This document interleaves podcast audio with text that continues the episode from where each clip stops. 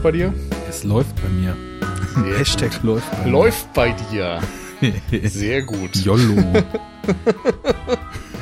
Es geht schon wieder hervorragend los. Und das zu Folge 271 bei uns auf der Cine Couch. Heute moderiere ich mal wieder. Ich bin Nils und bei mir ist Arne von Enough Talk. Hi Arne. Arne von Enough Talk sagt Hallo. Schönen guten Tag. Ich freue mich, dass ich wieder hier bin. Und, Ich äh, freue mich auch, dass du da bist. Danke. Das freut mich sehr. Und äh, vor allem, es ist ja nicht nur die Folge 200 XX, ist mir jetzt gerade entfallen, wie Hallo. weit du warst. Es da ist kann ja fünf keiner, Sekunden her. Da kann ja keiner mehr mitzählen, so weit wie ihr seid. Aber es ist vor allem auch, wenn ich mich nicht irre, die achte Ausgabe von Basta Divano. So sieht's aus. Unser äh, Podcast-Catcher übergreifender äh, Podcast oder unsere Reihe, sagen wir mal, zum italienischen Genrefilm, dem Giallo. Äh, vor allem haben wir bisher ja Filme von Argento, oh Gott, Argento sei schon, Argento natürlich, von Mario Bava, von Lamberto Bava, Sergio Martino, also den Größen der 70er und 80er Jahre besprochen. Und nachdem sich das ein bisschen ich will nicht sagen totgelaufen hat, aber nachdem wir doch so ein bisschen äh, dachten, äh, wir haben Lust auf äh, ein bisschen Varianz, auf neuen Input, neuen Anschub, haben wir uns überlegt, wir gehen mal ein Stück weit mehr in die Neuzeit und haben uns ein Neo-Giallo diesmal herausgesucht und das ist Amer. Der Ich würde noch mal zufügen, ähm, wir haben ja tatsächlich auch das relativ stark ausgeweitet und jetzt nicht nur über rein rassige Jali, also dann auch tatsächlich Kriminalfilme mal mit, mal übernatürlichem Charme, mal mit, mal ohne übernatürlichem Charme gesprochen, sondern haben uns ja auch schon ein Stück weit auf das Gefilde einfach des Italo-Horrors äh, weiter vorgetastet. Da war ja äh, Stimmt. Della Morte, Dell'Amore dabei und Dämoni haben wir ja auch gemacht. Aber nichtsdestotrotz, ähm, totgelaufen klingt so fies. Aber ich glaube, ja, mir wir waren kein beide, besseres Wort ein. ich glaube, wir waren beide so an dem Punkt, wir sind ja sowieso nicht die riesengroßen Jallo-Kenner und Fachleute gewesen, sind es auch durch die Reihe noch nicht geworden und hatten, glaube ich, beide so das Gefühl, dass wir zumindest im Zuge dessen, was wir privat so geschaut haben und für die Sendung so weit die Jallo-Formel vielleicht jetzt schon verinnerlicht oder verstanden hatten, dass wir eigentlich uns ziemlich einig waren, dass es bestimmt interessant ist, jetzt mal zu gucken, wie dieser doch zeitlich auch sehr, also in der eigentlichen Entstehungszeit sehr limitierte Stil von Filmen, der ja wirklich so ganz späte 60er durch die 70er und dann noch in die 80er rein und dann war ja auch das Phänomen mehr oder weniger schon vorbei in Italien äh, präsent war, wie der so in die Neuzeit gestrahlt hat und wie Elemente, Stil, Symboliken und generelle Machart des Giallo-Films, des Giallo-Thrillers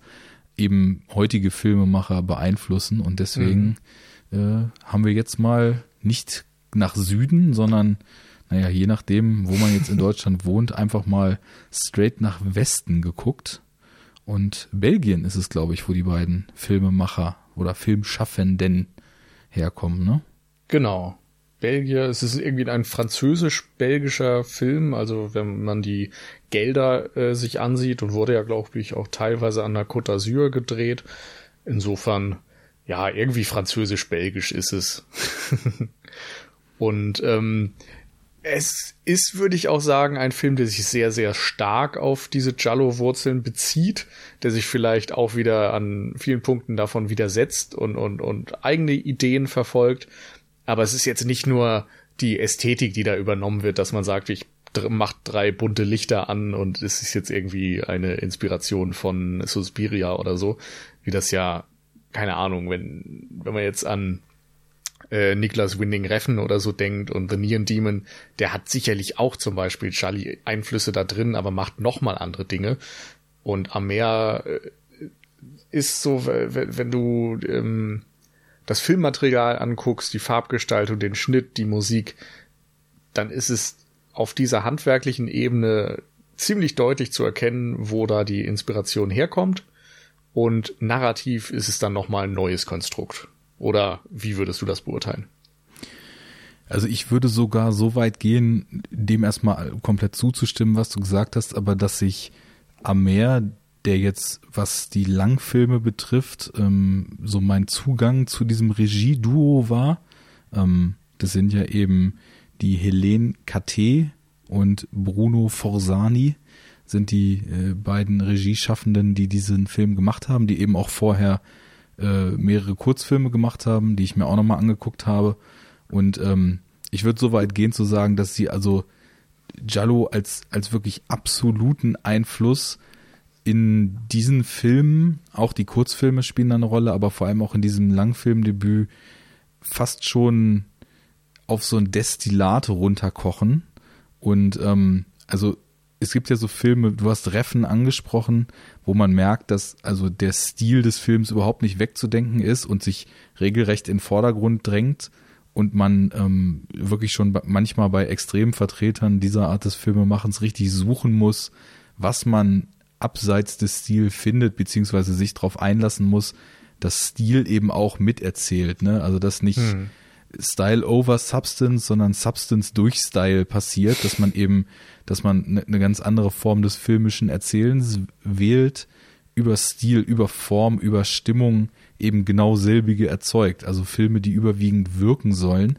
Und wir haben ja eben in den letzten Ausgaben schon mehrfach festgestellt, dass Stil halt eben in den italienischen Thrillern derzeit ein unglaublich prägendes Element ist und meistens so mit unserer Pickiness bezüglich der Drehbücher und so weiter, also auch das hervorstechende und herausragende Element ist.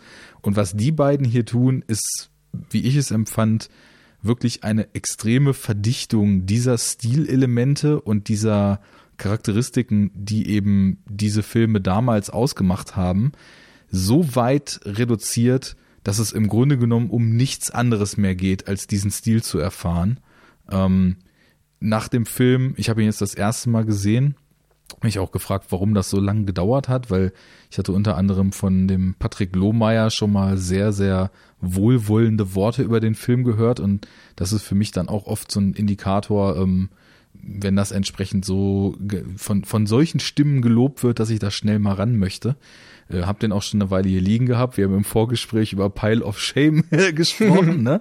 Das dauerte etwas. Ähm, bin jetzt erst dazu gekommen und ja, ich, äh, ich kann wirklich nur sagen, dass, dass nach dem Schauen ich so im Kopf hatte die Formulierung ähm, Jallo in extremster Reinform ohne das, was die originalen Jolly dann eben doch wieder so ein bisschen nervig macht teilweise, nämlich eine, eine völlig hanebüchene Story, die absolut gar keinen Sinn ergibt.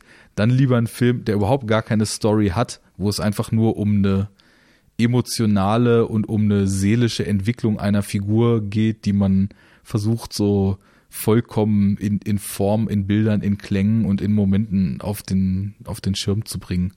Also das war für mich schon wirklich mehr Stil und, und mehr Fühlkino geht eigentlich kaum als das, was ich hier gesehen habe. Das ist doch mal eine Lobpreisung.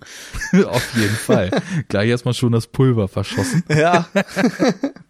Aber vielleicht wird das auch so ein Stück weit der spannende Aspekt an diesem Gespräch, denn ich muss schon mal vorab sagen, ich bin ein bisschen weniger angetan von dem Film. Ähm, stimme dir soweit zu, dass der Stil hervorragend ist, dass der Film genau im Grunde auch wieder wie seine Vorbilder äh, vor allem auf diesem ja auf, auf der Gestaltungsebene hervorragend funktioniert. Wie dort surreale Elemente und äh, wenig Dialog mit eben Farben, Bildgestaltung, Schnitt und Musik verwoben werden, das ist schon echt ganz große Kunst. Ähm, und atmet auf jeden Fall den Geist der Vorbilder.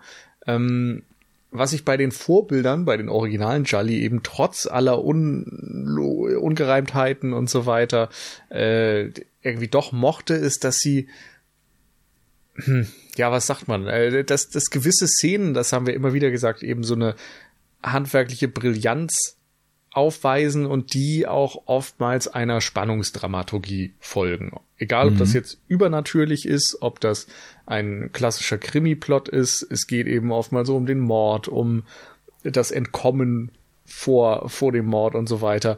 Also solche äh, Geschichten. Und selbst wenn die dann irgendwie Hanebüchen sind und äh, die Wendungen keinen Sinn machen und so weiter, ähm, das sind irgendwie Elemente, die, die verbinde ich eben mit dem Jallo doch recht stark. Und in Amer äh, gibt es in Teilen, ich sag mal in der, in der dritten Episode gerade auch solche Momente. In den anderen war mir das alles ein bisschen zu diffus und ähm, ich habe das Gefühl, es ist dann doch sehr experimentell. Also Amer verweigert sich im Grunde, weil er weiß, Jolly können keine Handlung erzählen, eine Handlung. Tatsächlich, ja, das war auch das, was ich meinte. Ja. Aber ich würde nicht so weit gehen zu sagen, dass er jetzt, ähm, wie hattest du das gesagt, dass er eben nur Gestaltung ist, sondern da wird ja durchaus irgendwie versucht, so eine Psychologisierung zu erzählen, ein, so ein bisschen Coming of Age fast schon. Ja, so meinte ich das auch nicht. Also ich war tatsächlich, meinte ich das, was du auch jetzt beschreibst, dass man diese Elemente einer klassischen Erzählweise und eines klassischen Plots komplett aus dem Film entfernt. Dass hm. er unglaublich viel erzählen okay. will auf psychologischer Ebene, da können wir gleich noch einsteigen. Da gehe ich absolut mit. Das ist jetzt äh, kein, keine reine Bilderflut, die auf einen einwirkt und das war's, sondern es, sind, es gibt einfach nicht diese klassische Handlung und vor allem auch nicht diese Jallo-typische Kriminalhandlung, bis eben so ganz, ganz reduziert im letzten Akt, das stimmt. Genau. Also vielleicht können wir ja einfach mal sagen, was hier die Handlung ist oder welche Handlung angedeutet wird. Äh, Amer wird in drei einzelnen Episoden erzählt. Erst in, also es geht immer um die Frau oder das Mädchen Anna erst in ihrer Kindheit, wo sie in so einem alten Herrenhaus aufwächst. Äh, ihr Großvater ist scheinbar gerade gestorben, ihre Eltern sind mit im Haus, es wird extrem wenig gesprochen. Es äh, ist jetzt auch nicht so, dass da ein roter Handlungsstrang in dem Sinne ähm, abläuft, aber äh, sie, sie beobachtet die Eltern beim Sex, sie sieht diese Leiche des Großvaters aufgebahrt, sie hat möglicherweise einen Albtraum, der durch diese Eindrücke hervorgerufen wird oder es passieren andere Dinge. Das wird alles so ein bisschen ähm, unklar gehalten. Und es gibt eine verhüllte Frau, die sich scheinbar auf die Jagd nach dem Mädchen macht. Wie gesagt, alles sehr unklar, ob das nur Traum ist, Halluzination oder ähm, ja, was auch immer. Das jedenfalls so die, die, die Kindheitsepisode, dann die Jugendepisode, wo Anna so eine Art ja, ich weiß nicht, ob man sagen sollte, sexuelles Erwachen hat, aber zumindest wird sie sich ihrer Wirkung auf Männer bewusst. Sie spaziert mit ihrer Mutter durch ähm, eine, eine Ortschaft an der Côte d'Azur und dort wird sie eben von Männern so ein bisschen begafft und äh, von der Mutter wird das auch wahrgenommen, was diese dann mit einer Backpfeife beantwortet. Nett, dass du ein bisschen begafft sagst, weil die Episode ja, besteht ja aus nichts anderem das, als dass Männer aller Altersklassen, also vom, vom Zehnjährigen, der hinter seinem Fußball herläuft, über die Motorradgang bis hin zum alten, schmierigen Ladenbesitzer nichts anderes macht, als im Grunde genommen sabbernd auf sie zu starren. Hm. Das trifft's besser, ja. Und äh, letzten Endes das Erwachsenenalter, wo Anna mit einem Taxi wieder zum Haus der Eltern fährt, möglicherweise mittlerweile alleine dort lebt. Und ähm, sie vergisst ihren Schal im Taxi. Der Taxifahrer kommt abends wieder in dieses Haus und es entspinnt sich hier so das, was dem alten Jolly mit am nächsten kommt, würde ich sagen nämlich dass sie Angst hat vor einem Mörder mit Lederhandschuhen und dem Messer in der Hand und ähm, ein bisschen unklar ist, ob das jetzt eine erotische Fantasie von ihr ist oder ob hier wirklich ein Mörder Jagd auf sie macht oder wer hier überhaupt der Mörder wäre. Also man merkt, vieles so ein bisschen unklar, vieles äh, offen zur Interpretation. Genau, also und das ist, geht im Grunde genommen ab der ersten Minute los zieht sich durch alle drei Episoden, zieht sich durch alle Szenen und äh, zieht sich in der gesamten Machart auch per Intention durch den Film, dass man gar nicht weiß, ähm, immer wieder, ob ob man jetzt in Visionen, in Träumen, in Halluzinationen, in so einem leichten Verschwimmen zwischen Realität und Einbildung sich befindet. Und ich muss gleich mal auf das zurückrudern, was du vorhin gesagt hast, ähm, dass du eben den Vergleich zu den klassischen italienischen Filmen gemacht hast und auch so dieses Konstrukt drumrum, dieses etwas geerdetere nochmal hervorgehoben hast, was es hier natürlich nicht gibt. Und da verstehe ich deinen Punkt auf jeden Fall. Also wenn man jetzt den 1 zu 1 Vergleich macht, und ich glaube, da darf man nicht den Fehler begehen, dass man jetzt sagt, ich möchte jetzt hier irgendwie einen klassischen Jallo drin finden, weil es steht ja nun, also klar, man erkennt die Einflüsse, aber erstmal sieht man ja den Film und dann kann man sich ja seinen Reim drauf machen und da gibt's eben viele Einflüsse, aber es ist eben nicht der klassische Jallo-Kriminalfilm.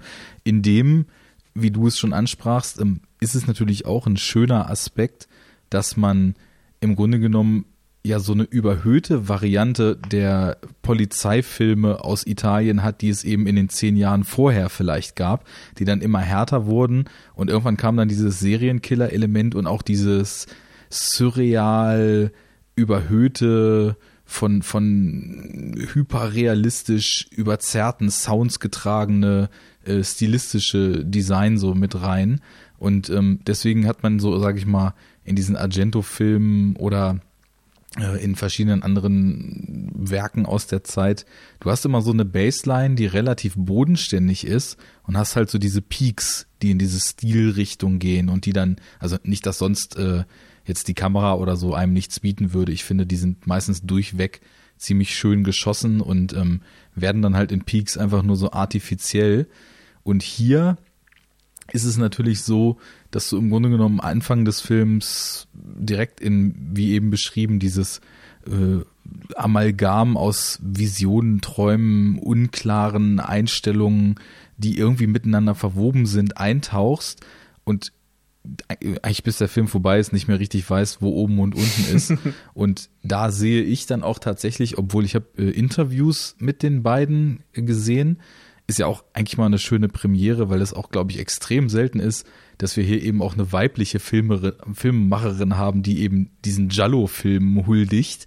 Ich glaube, es war bis jetzt, also ich, nicht ich glaube, bis jetzt war es ja auf jeden Fall von den Regisseuren her, was wir besprochen haben, komplett männlich dominiert und wir haben ja auch mehrfach so das Thema Frauendarstellung in den Filmen angesprochen. Richtig. Und äh, insofern ist es natürlich auch interessant, dass eben auch eine weibliche Filmemacherin, die eben zu gleichen Teilen hier auch verantwortlich ist mit für den Film, äh, sich auf dieses Terrain verirrt und auch diese alten Meister auch so verehrt, dass dann eben so eine, so eine Verneigung davor inszeniert wird.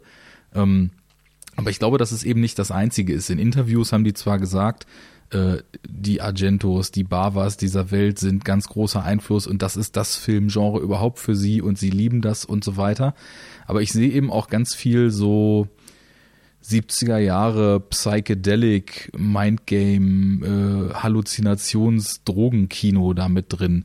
Also ich bin ja ein großer Fan von, weiß ich nicht, Jodorowski oder dem frühen und späten Lynch oder mhm. ähm, also generell Filmen, die mit dieser Wahrnehmung von Realität spielen und die die filmischen Mittel, die sie zur Verfügung haben, dafür nutzen, uns Dinge vorzugaukeln und uns auch vor große Fragezeichen zu stellen und im Endeffekt hinten raus Dinge nicht aufzulösen, unklar zu lassen und uns mit so einem leicht beklemmten, leicht ratlosen Gefühl zurückzulassen. Das ist für mich eben auch eine, eine große Kunst und so eins der Filmgenres, vielleicht sogar das Filmgenre, was ich, oder die Filmgattung, die ich eben sehr liebe und sehr wertschätze.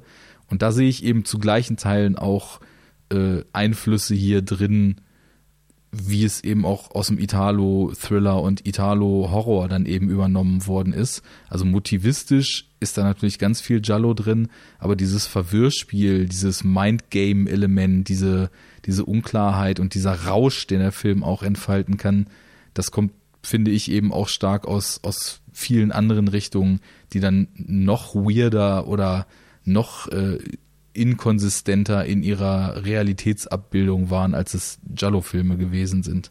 Hm. Also mir leuchtet das auf jeden Fall ein. Ich war immer unsicher, woher dieses Element kommt. Ich habe das immer ein bisschen abgestempelt als hier beginnt irgendwie der Experimentalfilm. also narrativ wird hier irgendwie versucht, eben mit surrealen Elementen zu arbeiten, mit ja, irgendwie eine, eine Metapher aufzubauen, diese ähm, Bilder einfach nur wirken zu lassen, um ja, wozu eigentlich? Das ist so ein bisschen die Frage, glaube ich, die, äh, vor der ich am Ende immer stand. Es ist deutlich, dass hier irgendwas erzählt werden soll und am Ende habe ich das Gefühl, es, es kommt tatsächlich nicht auf den Punkt. Für mich war das aber vielleicht auch im Gegensatz dann zu deiner äh, Wahrnehmung nicht die Stärke des Films oder nicht eine der Stärken des Films. Also wo ähm, bei Lynch zum Beispiel oftmals ähm, eine, eine klare Metaphorik dahinter ist. Das macht vielleicht nicht jedes Element auf den Zuschauer Sinn. Nicht jedes Element kann äh, ganz klar benannt werden als Symbol für eine bestimmte Bedeutung. Ähm, ist es hier oder ging es mir zumindest so, dass ich das Gefühl hatte, oftmals bleibt es sehr, sehr diffus. Gerade die erste und im Grunde auch die dritte Episode, dadurch, dass sie auch verdammt lang ist einfach, ähm, sind da, finde ich, nicht so auf den Punkt inszeniert.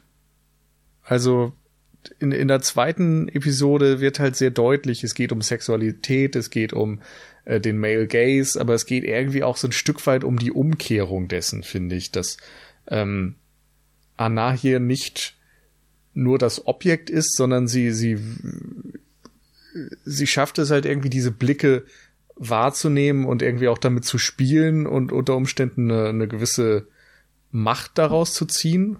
Zumindest war das meine Interpretation oder meine habe ich auch so empfunden, ja. Genau. Und in der Kindheit wird dann eben Tod und Sexualität und Krankheit und, und Traum und Schlaf und alles, dieses Haus zusammengeworfen und ergab für mich dann kein stimmiges Ganzes. Ja, ähm, ich habe auch erstmal, als es losging mit der Kindheitsepisode, sage ich mal, mich ein bisschen einfach gehen lassen mit dem Film und mhm. ohne zu wissen, wo das jetzt hinführen wird, weil ich mich auch, wie ich das öfters tue, mit Infos im Vorfeld relativ zurückgehalten habe. Ich wusste einfach, es ist eine Jallo-Hommage und jetzt schaue ich mir den mal an.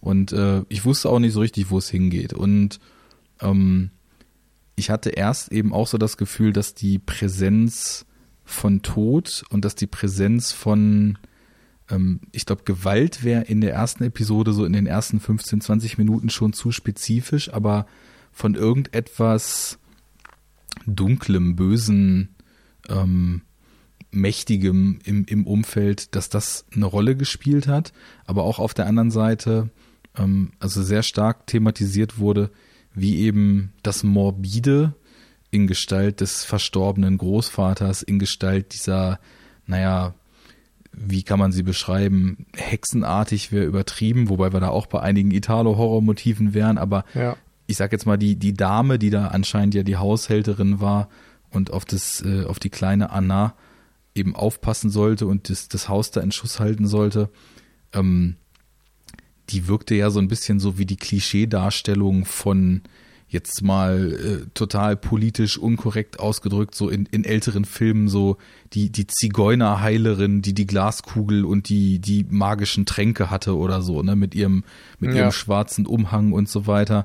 Und ähm, das ist eben, ich glaube, da ging es erstmal so um den, um den Themenkomplex Faszination des Bösen, des Dunklen, des Geheimnisvollen, dessen, was einem auch ein bisschen Angst macht und äh, aber trotzdem so einen Sog ausübt und so eine so eine Attraktivität es es zu erforschen ausübt, dass es äh, dann eben einen doch anzieht und ich glaube, da, also da hatte ich erstmal, ohne da groß bei zu denken beim Film, aber erstmal so ein, so ein selbstreflektives Element generell auf Genrefilme, auf Horrorfilme, auf die Art von Filmen, die eben hier referenziert wird, drin gesehen.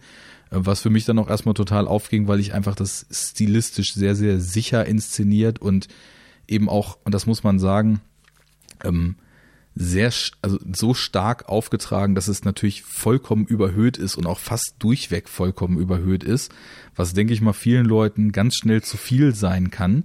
Vor allem, weil es eben auch ähm, ausschließlich um Bilder, um Sounddesign, um interessante Schnitte, um, um Momente, um Bewegung geht. Es wird ja auch in dem ganzen Film kaum gesprochen. Ich glaube, insgesamt gibt es vielleicht mhm. zehn Dialoge oder so in, in dem gesamten Film. Ähm, sondern das ist alles so ein, so ein reines Empfinden. Und immer stärker kommt für mich dann diese Komponente rein, dass auf der einen Seite ähm, die Eltern eben auch, naja, sehr harsh und sehr forsch zu ihr sind, wo eben auch angedeutet wird, dass es vielleicht auch noch stärkere Gewalt gibt in diesem Haushalt oder dass Gewalt eine Rolle spielt. Und dann kommt eben dieses Jallo-Element, Verknüpfung auch, oder muss nicht unbedingt Jallo sein, kann es auch sagen, vielleicht dieses leicht Exploitation-artige, sleasige Element des 70er Kinos, das eben auch die Verknüpfung von Sex und Gewalt eben immer stärker eine Rolle spielt. Und ähm, ich meine, sehr bald, nachdem sie diesen Akt ihrer Eltern, der ja auch nicht liebevoll, romantisch und sanft ist, sondern schon sehr hart und sehr gewalttätig wirkt in seiner Inszenierung, sehr bald danach kommt ja dann der Schnitt auf die Jugend. Und das war für mich dann, und da hat das Ganze tatsächlich dann logisch so den Fortlauf genommen, auch wirklich die Fortführung dieser Thematik, dass sie eben auch aufgrund ihrer Sozialisation in diesem sehr befremdlichen, sehr harten, sehr kalten und von, von Angst und Paranoia durchfluteten Haushalt dann eben auch genau das in ihre Adoleszenz so mitgenommen hat, dass eben diese Verknüpfung von Sexualität, Gewalt, Macht äh, Unterjochung äh, und so weiter hm. fast normal ist. Und deswegen, also alles, was in der Stadt dann eben auch passiert, aufgrund dieser Erkenntnisse und dieser tief verinnerlichten und erlebten Gefühle aus der Kindheit, die ja dann auch nicht mit dem kleinen Moment, den wir erlebt haben, zu Ende war, sondern denke ich mal noch hunderte oder tausende solcher Szenen hervorgebracht hat, wenn man es ja. jetzt mal so logisch weiterdenken würde.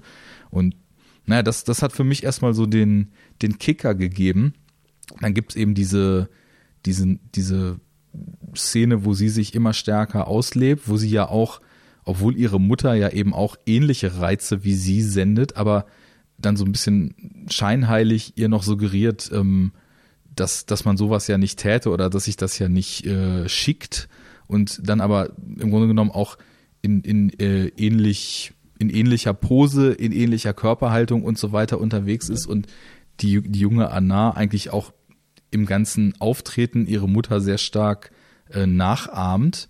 Und ähm, in der späteren Episode dann, als sie erwachsen ist, hat sich das dann für mich so ein hm. bisschen geschlossen, der Kreis. Aber vielleicht äh, kannst du ja noch mal, ob, ob das für dich irgendwie Sinn ergibt, so eine, so eine Sichtweise darauf, oder ob du es auch so gesehen hast, äh, einmal erklären, nur ist für dich eben also nicht so stark grundsätzlich ähm, habe ich es ähnlich verstanden. Also, dass in der Kindheit eben die Wurzeln für das äh, angelegt werden, was dann später aus dem Mädchen in, in ihrem Erwachsenenalter wird. Dass sie beeinflusst ist natürlich von diesen Themen Tod, Sexualität, dass sie die mhm. vielleicht auch dadurch, durch ihre Kindheit oder dieses Kindheitserlebnis ähm, miteinander verbindet und äh, das natürlich dann äh, insbesondere im Erwachsenenalter reproduziert. Ähm, das ergibt schon irgendwie Sinn.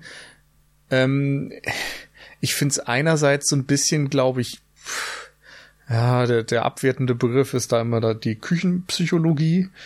Na, es ist halt sehr einfach, diese drei Episoden nebeneinander zu stellen zu sagen, ja, guck mal, da als Kind hat sie irgendwie den Tod und die Sexualität wahrgenommen, also wird das logischerweise aus ihr. Das ist mir wieder zu simpel und dafür also ich habe irgendwie auch der, das Gefühl, der Film ist dafür zu vertrackt. Also er ähm, reduziert es ja dann doch wieder nicht auf diese beiden Elemente und, und ähm, deutet sehr viel mehr an. Er zieht die Episoden auch vor allem sehr in die Länge dafür, dass sie dann unter Umständen, ich weiß nicht, ob ich sagen kann, nichts nicht mehr zu sagen haben oder ob ich eben einfach vor dieser Schwelle stehe und nicht raff, was sie mir sagen wollen.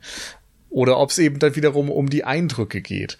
Was ich auf jeden Fall noch sagen kann, ist, dass genau. es mir sehr schwer gefallen ist, ähm, dadurch, dass die Episoden gefühlt dann doch für sich stehen und natürlich auch Anna immer wieder von einer anderen Darsteller gespielt wird, äh, dass diese Kontinuität, die, die einem normalerweise hilft, eine Nähe zu den Figuren aufzubauen, die fällt hier halt ein Stück weit weg. Das liegt auch daran, dass die Figuren generell ähm, nicht miteinander sprechen, sehr wenig durch ihre äh, Taten am Anfang erstmal charakterisiert werden, sondern eben viel mehr durch die Art zu inszenieren.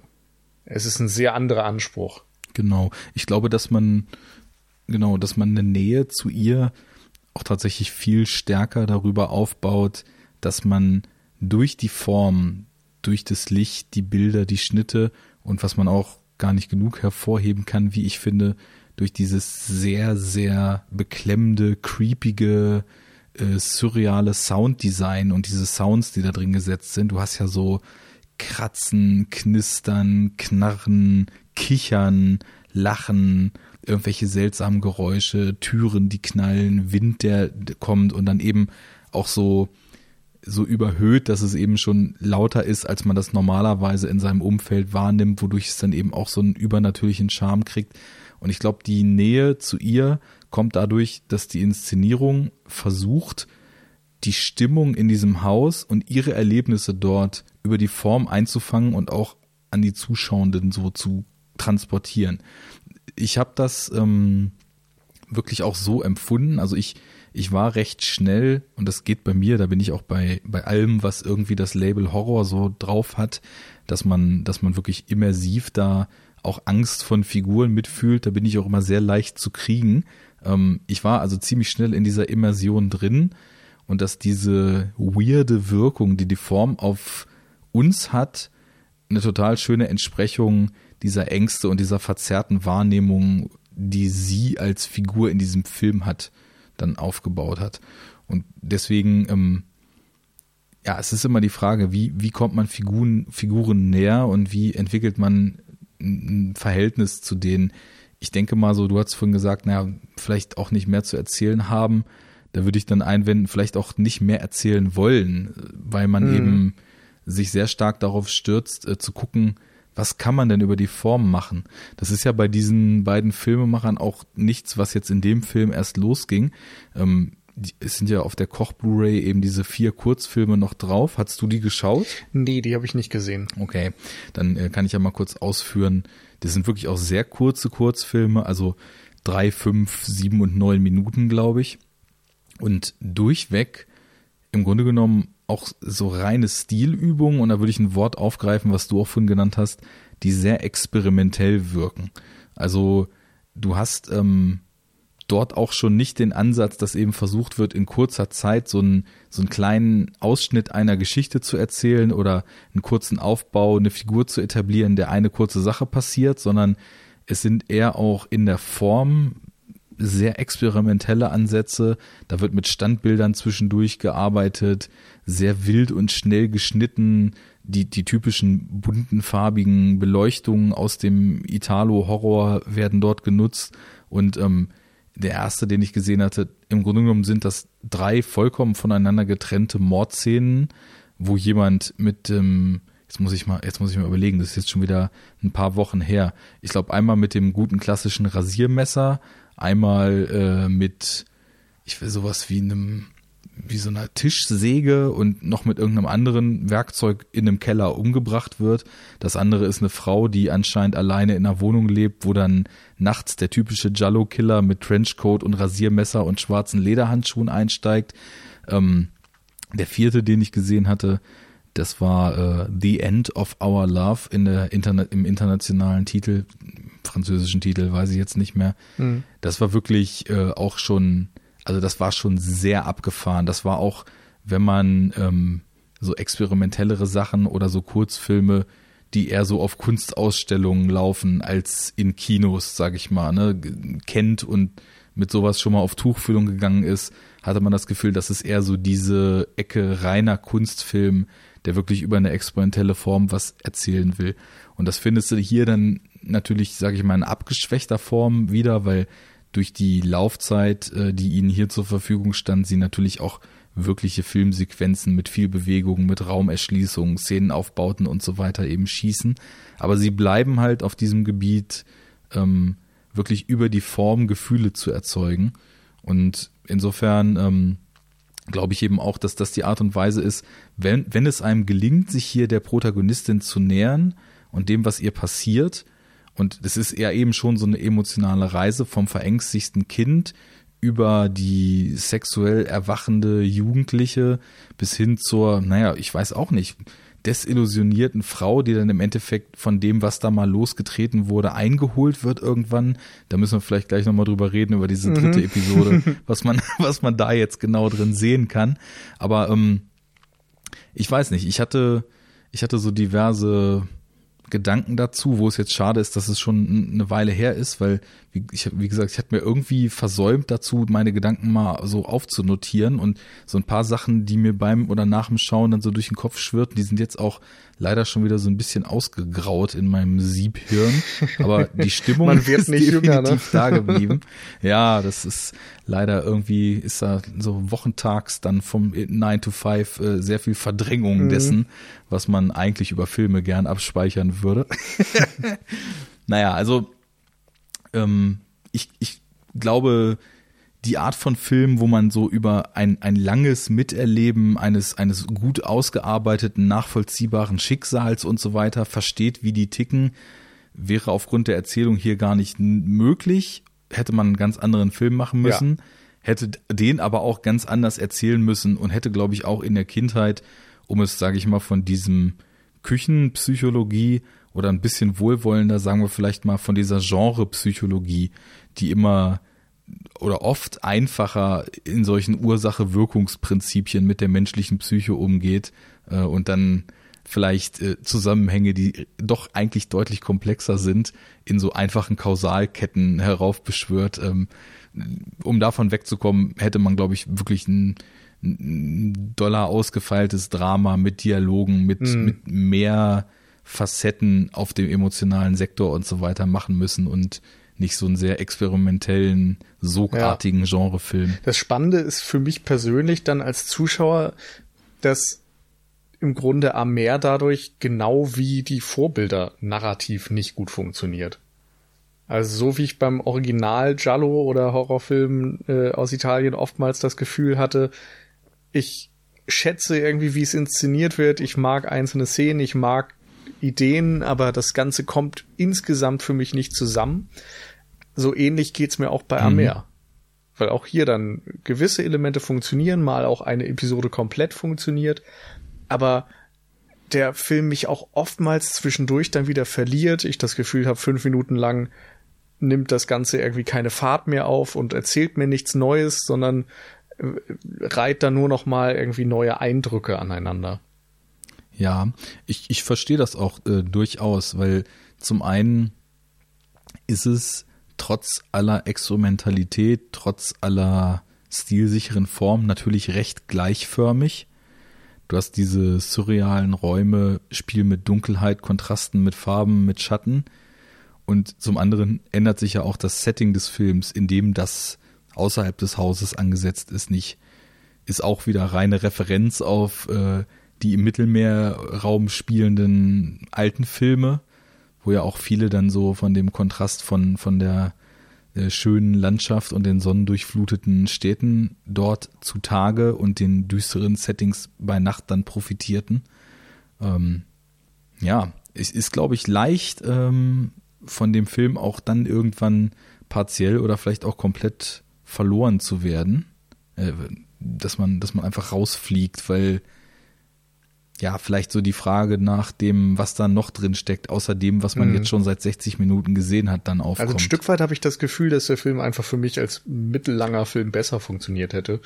Andersrum äh, habe ich ja gerade eben schon wiederum kritisiert, dass ich das Gefühl habe, die Episoden sind irgendwie so ein bisschen psychologisch zu kurz gedacht. Das wäre dann vermutlich das Problem, was du im mittellangen Bereich dann nochmal verstärkt hättest. Insofern, äh, ja, das sind dann wieder so ungelegte Eier, über die braucht man letztendlich dann auch nicht sprechen, weil man eben nicht weiß, was dabei rausgekommen wäre.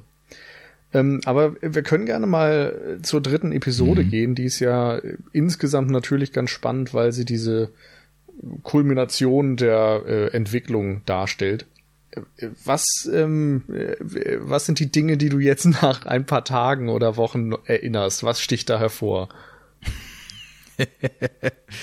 also ich so erstmal den übergeordneten Handlungsrahmen und ähm, sage ich mal so das, was man jetzt an roten Faden darin sehen kann, habe ich es halt so verstanden, dass eben sie als Kind, sag ich mal, diese, diese düsteren Seiten des Lebens kennenlernt, von denen auch geformt und so ein bisschen eingenommen wird, ähm, als Jugendliche anfängt eben dies zu leben, weil sie es auch nicht anders kannte, direkt eben auch einen Eindruck bekommt, welche Gefahr diese Art zu leben, dieses reizvolle Dasein in der Welt mit sich bringt, dass eben auch ähm, dieser, dieser Drang und deswegen glaube ich auch, dass die zweite Episode dann eben bewusst in diesem Dorf spielt. Das, das wirkt ja eben schon so wie erste Episode in dem Haus, zweite Episode der Gang in die Welt und dritte Episode dann vielleicht die desillusionierte Rückkehr, wo ich mir dann eben denke, dass wahrscheinlich in dieser Zeit zwischen ihrer Jugend und dem Heimkehren die Dinge, die damals in ihr erwacht mhm. sind, ich, ich drücke das jetzt alles so ganz vage und, und ganz äh, symbolisch aus, ähm, um einfach so, sage ich mal, ein bisschen mit dieser Wahrheit des Films zu korrespondieren, dass das, was da erwacht ist, ihr wahrscheinlich im Leben nicht nur Gutes gebracht hat, denn ähm, das ist ja auch ein Thema, was im Jallo immer wieder präsent ist. Und ich glaube, dass da eben sich hier auch bemerkbar macht, dass mal eine Regisseurin auf dem Regiestuhl saß, denn ähm, wir haben jetzt hier den Unterschied, dass eine Protagonistin eben,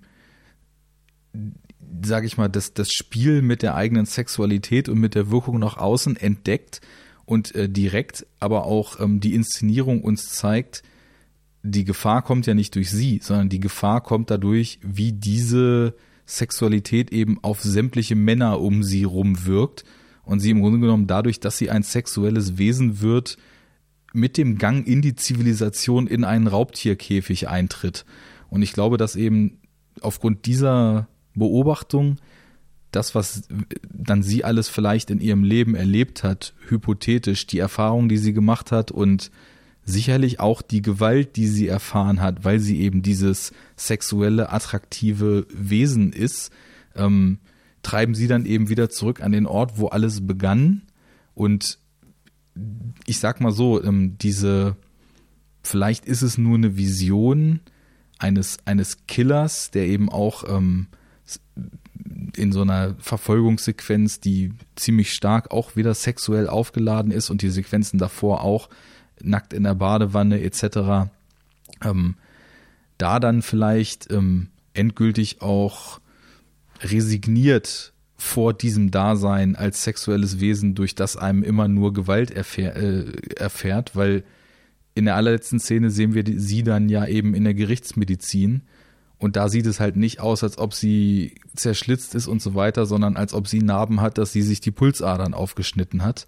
Und ähm, das war für mich so der Indikator, dass da schon trotz allem Abfeierns und Huldigens dieser Stilistik aus der Zeit und einer großen Verneigung gegenüber dem, was die Filme, um die es dann eben da geht, äh, emotional und, und auch in ihrer Wirkung mit einem machen können, dann eben doch schon eine sehr, sehr kritische Aussage drinsteckt, wie die Frau im Jallo und in der Gesellschaft eben auch, weil insofern, da kann man ja von einem klaren Abbild sprechen, äh, dadurch, dass sie eben als sexuelles Wesen gesehen und als attraktiv wahrgenommen wird, eben auch in stetiger Gefahr lebt, die eben so weit führen kann, dass man äh, es eben auch nicht mehr aushalten kann und unter diesem Druck der dauerhaften Bedrohung einfach nur aufgrund dessen, dass man, dass man lebt und dass man sich in der Zivilisation bewegt, in der vermeintlichen Zivilisation, äh, dass das halt also quasi eben der, der Weg zurück und die doch sehr ernüchternde der mhm. sehr ernüchternde Strich unter der Gleichung ist, dass eben diese, diese Verkettung, die der Giallo-Film eher so ein bisschen lustvoll aufgemacht hat und die auch die Regisseure beide zelebrieren in dem, in dem äh, Kurzfilm. Oh Gott, wie hieß er denn? Irgendwas mit einer Frau im gelben Zimmer oder so. Das war einer der vier Kurzfilme. Diese Dame in ihrer Wohnung, die wird eben auch naja, mit dem Rasiermesser von dem Killer mehr oder weniger erstmal so liebkost und äh, er fährt also ganz gefühlvoll mit dem Rasiermesser ihren Hals und ihren äh, Körper entlang, nur um sie dann umzubringen. Und naja, das ist ja eben auch, das stecken ja eben auch, wenn man so weit denkt, äh, dass man das Ganze auf ein gesellschaftliches Level runterhieft und hier dann eben so einen sehr fatalen letzten Shot serviert, steckt da auch eine große Kritik und ein großes Anprangern von dieser äh, gewaltvollen Sexualisierung drin. Und das war so der treibende Gedanke, den ich da hinten hm, raus hatte. Das ist spannend, weil ich das in dem Fall wirklich mal anders gesehen habe.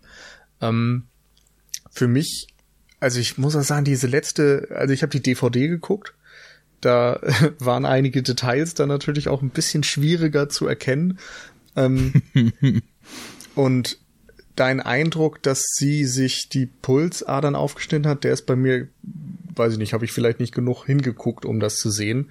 Ist auch wirklich wenige Frames nur im Bild. Also sie wird da ja okay. geschoben auf dieser Bahre. Ja, genau. Und genau in dem Moment, wo ihre Handgelenke ins Bild kommen, meine ich, ich habe auch nicht zurückgespult oder so, aber meine ich, dass man das gerade noch so sehen kann. Und dann kommt halt in roter Schrift, ähm, auch schön Italo-mäßig, der Amer-Titel nochmal eingeblendet und der äh, Abspann beginnt zu laufen. Okay, das habe ich zumindest nicht wahrgenommen. Ähm, und für mich war das tatsächlich in mehr eine, eine Ermächtigung von ihr, diese Episode. Und zwar fährt sie ja mit dem Taxifahrer zurück in dieses Haus. Ja. Sie vergisst ihren Schal im Taxi. Und dann verbringt sie da erstmal ihren äh, Tag in diesem Haus. Das war für mich im Grunde so der, der Punkt, wo ich so ein bisschen wieder ausgestiegen war, weil es sich ein Stück weit gezogen hat. Und ähm, dann ging es äh, so, dass der Taxifahrer zu ihr kam und ihr im Grunde einfach nur den Schal zurückbringen möchte. Der hängt den da an die Türklinke und wird wieder gehen, aber hört dann Geräusche und hat den Eindruck, irgendwas passiert hier. Und das sind ja die Momente, in denen sie sich dann wiederum den, ähm, sie den Eindruck bekommt, dass dieser äh, maskierte Mörder mit äh, schwarzen Lederhandschuhen und so weiter auf sie Jagd machen würde. Ja. Und es wirkte auf mich mehr, als wäre das eine Fantasie von ihr, dass sie weiß, okay, dieser Taxifahrer im, im Taxi selbst gibt es da ja auch einige Einstellungen, die so ein äh, zeigen, dass da vielleicht eine gegenseitige Faszination oder oder Anziehungs, äh, Anziehung zwischen den beiden herrscht. Ist ähm, auch wieder interessant, weil da hätte ich, habe ich nämlich auch so ein sehr creepiges Element in dieser ganzen Taxifahrt wahrgenommen. Ja, so ein bisschen creepy, ja, aber irgendwie hatte ich nicht den Eindruck, dass sie sich daran stört, sondern dass es eben vielleicht auch im, ähnlich wie in der zweiten Episode, sondern dass es eher so für sich, dass es sich anfühlt, als hätte sie eben eine Macht, dass das äh, in dieser Sexualität auch wieder eine Kraft drin ist, weil sie eben einen Einfluss ausübt Weißt du? Also sie, sie wirkt auf mich nicht passiv. Nee, das als, nicht. Als ähm, das reine Objekt der Begierde. Und in der Folge, ähm, als sich dann diese, oder als diese, diese möglicherweise ähm, Mordsequenz sich ereignet, da hat sie ja dann auch den schwarzen Handschuh an. Also für mich wirkt es eher dann so, als würde sie da gerade eine Fantasie durchspielen. So was wäre, wenn jetzt dieser heiße Taxifahrer da auf einmal vorbeikommen würde bei mir. Weißt du? Ja, ja, sehr interessant, weil ich habe eben, also so aufgrund all dessen, was ich eben auch so ausgeführt habe, ich hatte schon sehr schnell das Gefühl in dieser dritten Episode, dass sie dieses ewig andauernden Spiels immer wieder von Männern begehrt zu werden, immer wieder übergriffig angestarrt zu werden, was sie ja als Jugendliche noch total erfrischend findet. Das ist was Neues für sie. Sie nimmt die Zügel in die Hand und spielt dieses Spiel auch schon bis auf ein sehr gefährliches Level so weit mit, dass sie immer noch meint, sie hätte die Kontrolle. Weswegen ich glaube, dass eben auch die Mutter so extrem auf das reagiert, was sie da tut weil die Mutter eben auch weiß, dass man in dieser Welt voller Männer, die eben nicht davor scheuen, auch gewaltsam sich den Sex zu holen, den sie begehren, dass man dann eben die Zügel nicht in der, in der Hand hat. Aber als Jugendliche, äh, jugendlicher Leichtsinn, ne, denkt sie das mhm. noch. Und in der, in der dritten Episode habe ich allein schon bei der Taxifahrt dann schon es so empfunden, als ob sie langsam ich brauchte erstmal ein bisschen, um zu raffen, dass jetzt, dass sie in, in älterer Version sein soll. Ich dachte erst, das sei die Frau, die die Mutter gespielt hat, aber dann habe ich es irgendwann dann auch begriffen, dass sie das in, in älter sein soll und ähm, dass sie eben schon, naja, im Grunde genommen dem müde ist, dieses Spiel immer wieder spielen zu wollen. In dem Taxi eher so ähm, die Kontrolle verliert, dass also auch das zum Beispiel, dass ihr so warm wird, dass sie das Fenster runter machen will. Ähm, also die Zügel entgleiten ihr da schon. Sie, sie hat den Taxifahrer nicht mehr in der Hand, sondern das, was er da tut, wie er fährt, wie sie zu schwitzen anfängt und die Hitze sie zermartert. Das sind alles für mich so Indikatoren dafür gewesen, dass sie die, die Macht langsam verliert, weil sie eben unter ja, der Last der Welt mehr oder weniger zusammenbricht, ne? so aufgrund mhm. der Erfahrung, die man dann eben in den vielen Jahren wahrscheinlich gemacht hat.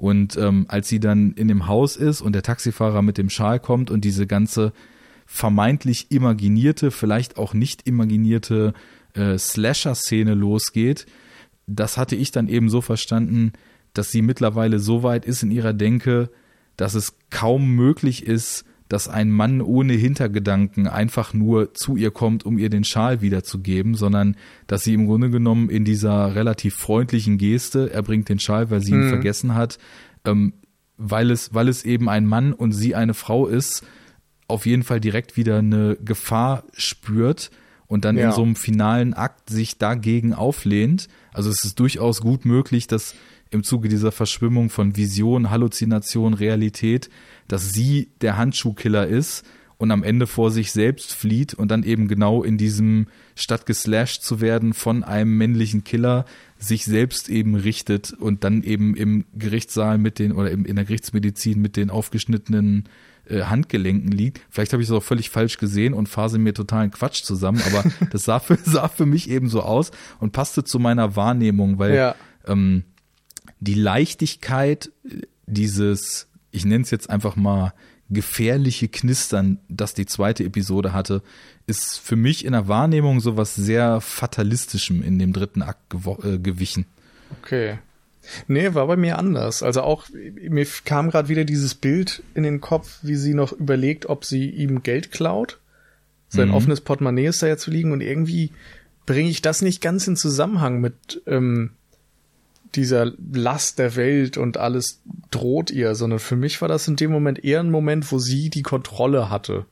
Ja, ich muss den Film auch definitiv noch mal gucken. Ähm ja, wo ich mitgehe auf jeden Fall ist dann, ähm, dass diese nette Geste auf sie wie eine Bedrohung wirkt, dass äh, sich da etwas in ihr ändert und dass vielleicht dann auch nicht nur jetzt eine erotische Fantasie ist, dass da der Typ kommt, sondern dass es genauso gut ähm, diese Angst oder die, die Erfahrung sein könnte, dass oftmals so etwas zu sehr, sehr schlechten Dingen führt. Ja, genau. Dass es eben so eine, so eine fast schon äh, elementare Verknüpfung von, von Sex und Gewalt und Sex und Bedrohung gibt.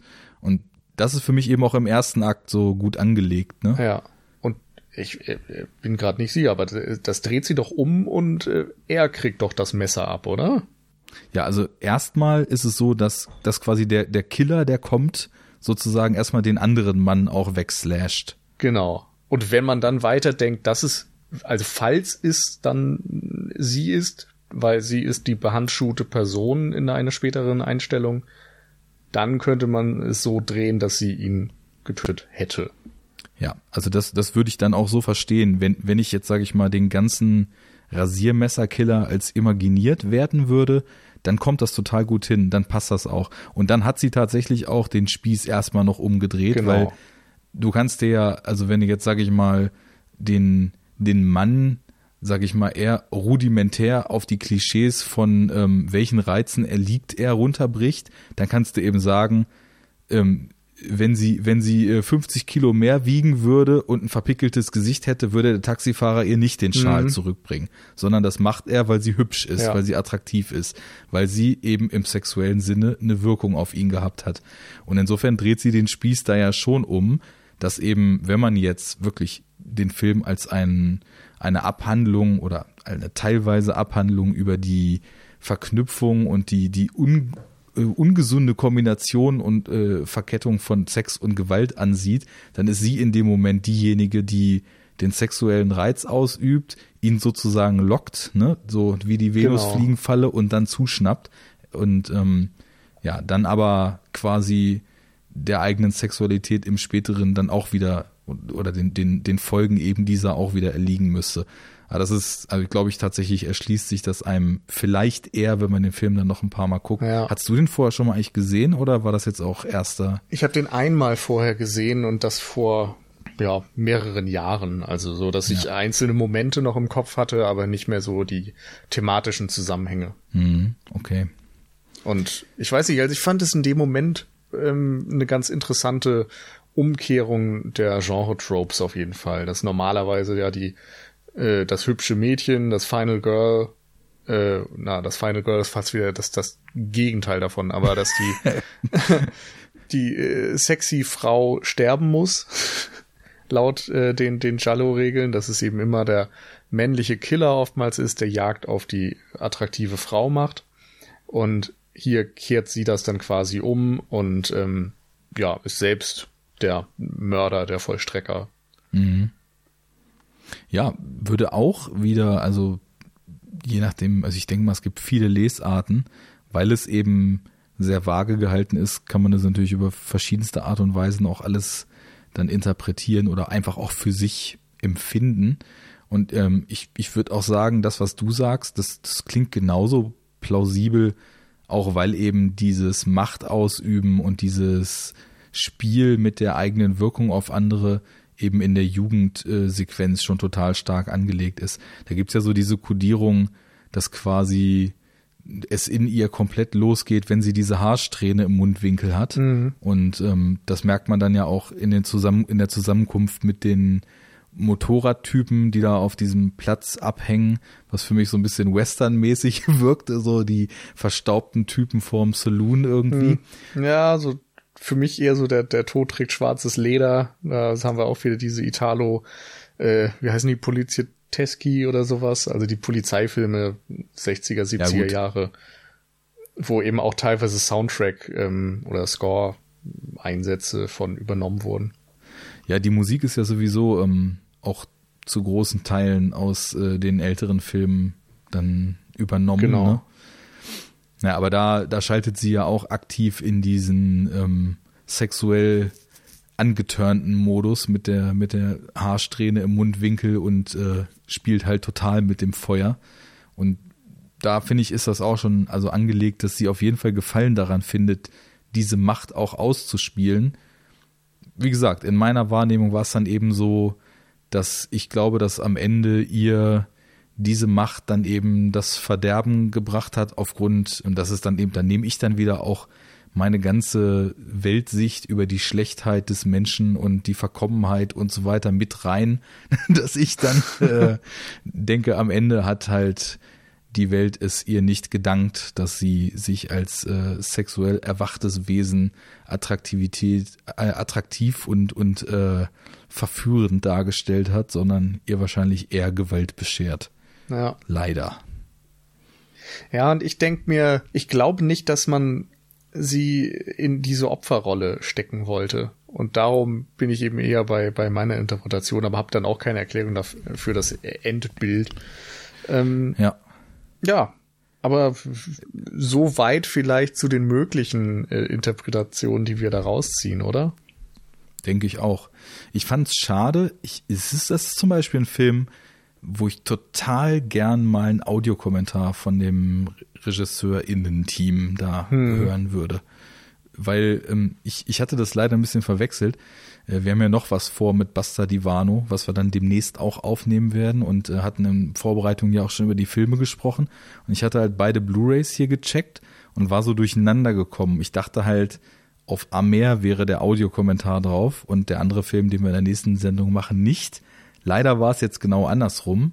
Ähm, Habe ich auch schon angefangen zu hören, ist auch durchaus informativ äh, bei dem anderen Film, aber gerade bei einem Film, der so vage ist wie dieser, ähm, fände ich es interessant, was die Filmemachenden da so zu sagen haben. Also ob es, ob es tatsächlich etwas ist, das wir in dem, was wir darin sehen und wie wir jetzt versuchen, das zu ergründen, sag ich mal, viel zu sehr von diesem Trieb, unbedingt irgendwie Bedeutung reinlesen zu wollen, geleitet sind.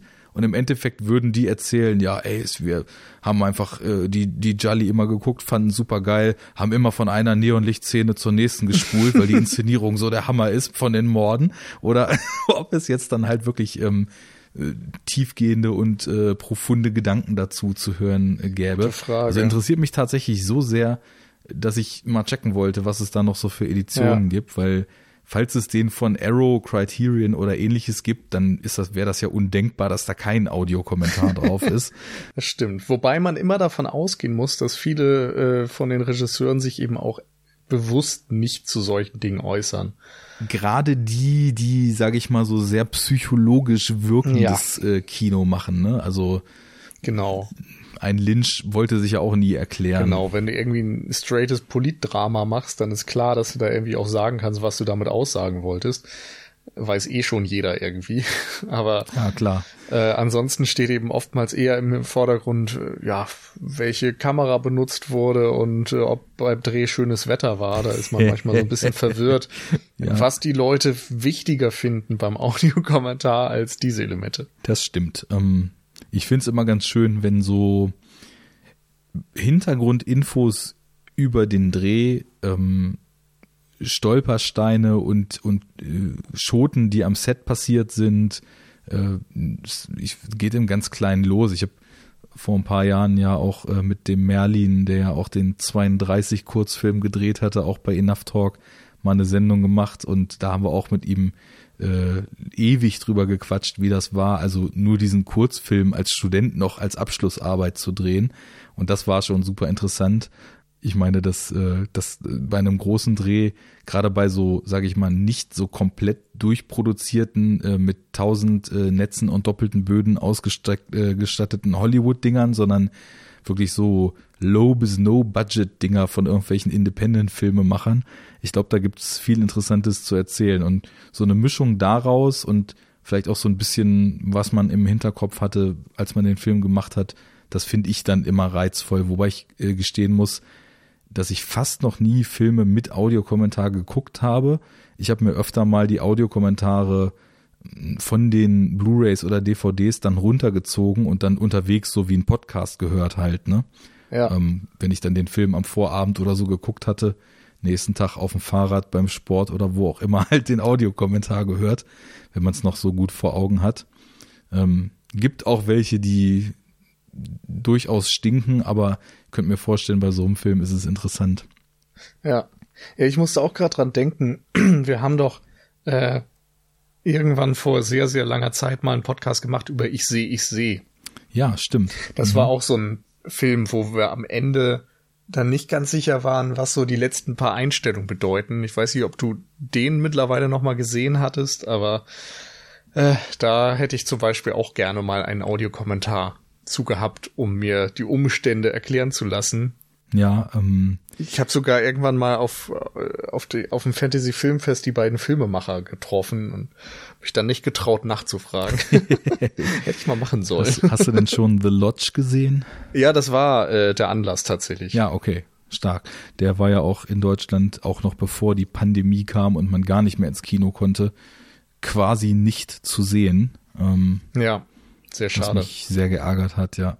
Ja, also ähm, ich glaube, zu Amer ähm, wäre das erstmal alles. Also ich wollte einfach nur, weil er es verdient, nochmal Manuel Dacos, den Kameramann, erwähnen, der natürlich hier wirklich auch eine starke Arbeit hinlegt und von den beiden ja auch dann der Stammkameramann geworden ist. Also hat die Kurzfilme schon mit umgesetzt, äh, hat dann den nächsten, der Tod weint, rote Tränen und auch diesen psychedelischen Western, den sie vor zwei Jahren gemacht haben, ähm, auch gedreht.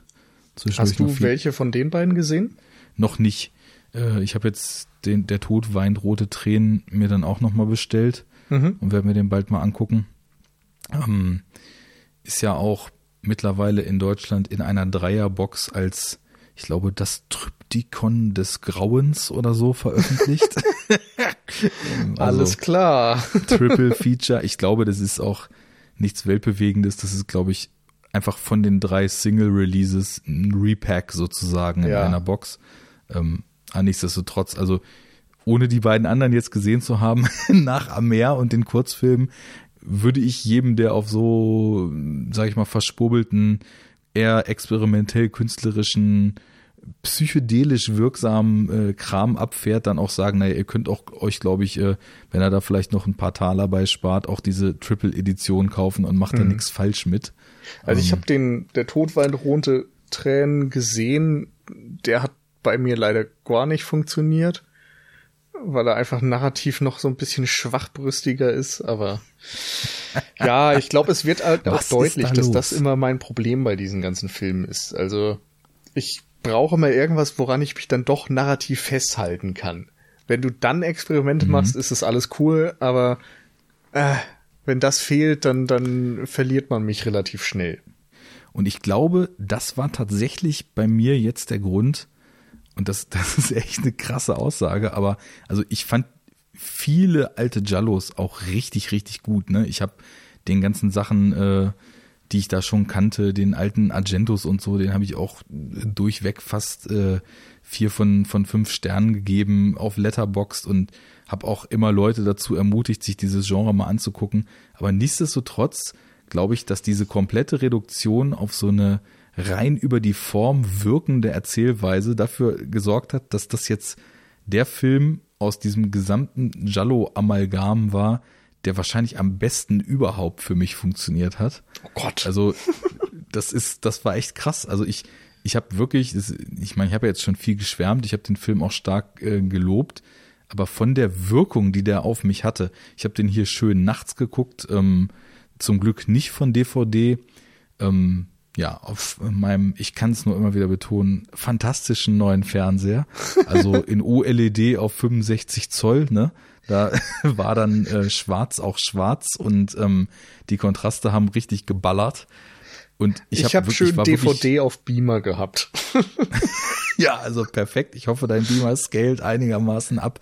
Ähm, also ich, ich habe mich halt wie aus so einem Fiebertraum erwacht gefühlt, als ich den Film dann fertig geguckt hatte. Und das ist für mich so das Nonplusultra, so, so ein Film, der vom Empfinden irgendwie dem Drogenrausch nahe kommt. Und ähm, ich weiß nicht, ich glaube, so ein Gefühl hatte ich das letzte Mal, als ich Upstream Color gesehen hatte, der ja. mich auch also völlig in so einen ätherisch wabernden Rausch mitgenommen hat und wo ich auch, den habe ich dann später auch irgendwann nochmal gesehen und ich kann dir immer noch nicht sagen, was da erzählt wird, worum es da geht. Ich überlege seit Jahren, ob ich dem mal irgendwie eine zweite Chance geben soll und ich habe immer ein bisschen Angst. Okay, also Chance heißt ja auch schon, dass der bei dir so null gezündet hat, wahrscheinlich. Ähm, ich, ich erinnere mich zu wenig. Das war so ein 50-50-Ding. Aber ja, okay. Puh, ist sehr lange her. Wie ja bei wenn ich jetzt deine Letterbox-Wertung zu Rate ziehe, anscheinend bei Amer auch, ja. ne? weil da war es ja auch genau in der Mitte mit deinen Sternen. Ja, ich meine, meine Und Sterne muss man sowieso mal ein bisschen mit Vorsicht genießen, weil ich einfach einerseits gerne die ganze Skala nutze. ja. Und äh, andererseits halt einfach mittlerweile strikt nach persönlichem Geschmack gehe. Also das ist jetzt nicht so, dass ich da denke, naja, der hat aber einen Einfluss und da hat Kamera und darum muss ich jetzt irgendwie äh, mindestens so und so viel geben, sondern nee, das ist halt am Ende einfach das, was ich denke und das ist auch nur ein Log für mich persönlich und hm. äh, ja, das hat keine tiefere Bedeutung und, und natürlich auch keinen Stellenwert in dem Sinne. Ja. Aber wenn es halt nicht funktioniert, dann ist das halt so. ist auch so und das kann man dann auch einfach klar sagen und ich finde so dieses ich muss jetzt aber erstmal schon mal bei jedem Klassiker mindestens äh, drei von fünf Sternen geben aufgrund der filmhistorischen Relevanz. Und wenn ich ihn dann ganz nett fand, dann kriegt er dreieinhalb. Und wenn er okay ist, kriegt er vier von fünf. Das ist doch Blödsinn. Also es ist eben nun mal ja auch so, dass die Zeiten, äh, die, die Uhr tickt und die filmischen Epochen und Zeiten und Strömungen äh, kommen und vergehen. Und wenn du eben aus der jetzigen Zeit Filme von wann auch immer schaust, dann guckst du die halt durch deinen jetzigen Blick. Du kannst halt natürlich versuchen, die, die Sichtweise von damals noch zu adaptieren. Äh, das gelingt mal mehr, mal weniger. Und ein Film, wo du das Gefühl hast, der ist, der funktioniert irgendwie jetzt nicht für mich. Da ist es halt völlig egal, warum. Das kann ein Klassiker sein, das kann was sein, was gerade rausgekommen ist, das kann was sein, was alle lieben, das kann was sein, was alle hassen. ähm, total subjektiv. Ich bin ja auch da einfach kompletter Anhänger von Subjektivität in der Filmwertung. Man kann wunderbar darüber diskutieren, wie für sich genommen einzelne Elemente in Filmen objektiv gestaltet sind und kann auch wunderbar darüber diskutieren, wie diese Form der Gestaltung statistisch gesehen auf viele Leute eine positive oder negative Wirkung hat. Aber ich, ich meine, du als Filmwissenschaftler äh, wirst dich wahrscheinlich auch mit Filmrezeptionen im Studium und so weiter auch noch mehr auseinandergesetzt haben. Aber ich glaube, dass einfach so viel bei so vielen Leuten beim Filmschauen eben auch das ist, was man selber damit reinnimmt, dass äh, das auch schon gut ist, dass diese Sterne subjektiv sind. Genau. Damit kann man eigentlich auch das fast schon belassen, oder? Würde ich sagen. Möchtest du denn noch die nächste Episode anteasern oder belassen wir das jetzt erstmal bei der Überraschung? also ich äh, würde nur so viel sagen. Äh, nächste Episode Basta Divano wieder bei Enough Talk in absehbarer Zeit. Ähm, sie wird sich überschneiden mit einer anderen in unregelmäßigen Abständen lose angefangenen Besprechungsserie, die wir gemacht haben. Ähm, wer uns hört, wird jetzt wissen, dass es noch nicht wieder Zeit für einen Jahresrückblick ist. Also guckt einfach mal, was wir so an Serien oder an fortlaufenden Reihen im Feed haben. Viel Auswahl gibt's da nicht, weil Horror Oktober ist auch noch nicht wieder. Und ähm, dann könnt ihr ja mal eins und eins zusammenzählen und könnt mal überlegen, wie wir Basta Divano und diese andere Filmreihe übereinander kriegen. Und ich glaube fast, dass es dann nicht mehr allzu viel Auswahlmöglichkeiten gibt, was der nächste Film bei Enough Talk sein äh, dürfte. Wer das richtig rät, kriegt beim nächsten Mal den Enough Talk Listening Bonus Keks. Und ähm, ansonsten sage ich danke, dass ich bei der Cinecouch mein äh, Gefasel mal wieder über euren Kanal in den Äther streuen dürfte. Ähm, am Meer ist ein guter Film. Like! Ich habe seit einer Stunde drauf gewartet. ja, also ob das jetzt äh, ich in, in Fremdformaten äh, wirklich nur ganz selektiv. Aber ein bisschen Enough Talk Wahnsinn sollte auch bei euch Einzug gehalten haben. Ich wollte gerade sagen, ich äh, kündige schon mal an, dass das in der nächsten Folge mehr sein wird. Könnte man meinen. Ihr werdet's rausfinden. Äh, danke, dass ich hier sein durfte. Sehr gerne und gerne wieder. Danke an eure Hörer fürs Zuhören. Ja, vielen Dank auch von meiner Seite. Ja. Und dann werdet ihr äh, bei uns in zwei Wochen voraussichtlich wieder mit einer Folge bespaßt und dann eben demnächst bei Enough Talk zu einem unbekannten Thema. Super. Bis dahin, vielen Dank, Arne, und vielen Dank alle zum, an, an alle zum Oh Gott. Vielen Dank an alle, dass zugehört wurde. Oh Gott. Man sollte äh, es beenden, wenn es am schönsten ist. Ja. Wenn ihr äh, uns etwas mitteilen wollt zu Amea, eure Meinung und so weiter, schreibt gerne einen Blogkommentar oder äh, schreibt uns bei Twitter. Ich denke mal, die Links sind bekannt, die sind auch überall im Beitrag nochmal drin. Und dann freuen wir uns auf Feedback oder wenn ihr nächstes Mal wieder reinhört. Bis dahin. Ciao. Macht's gut.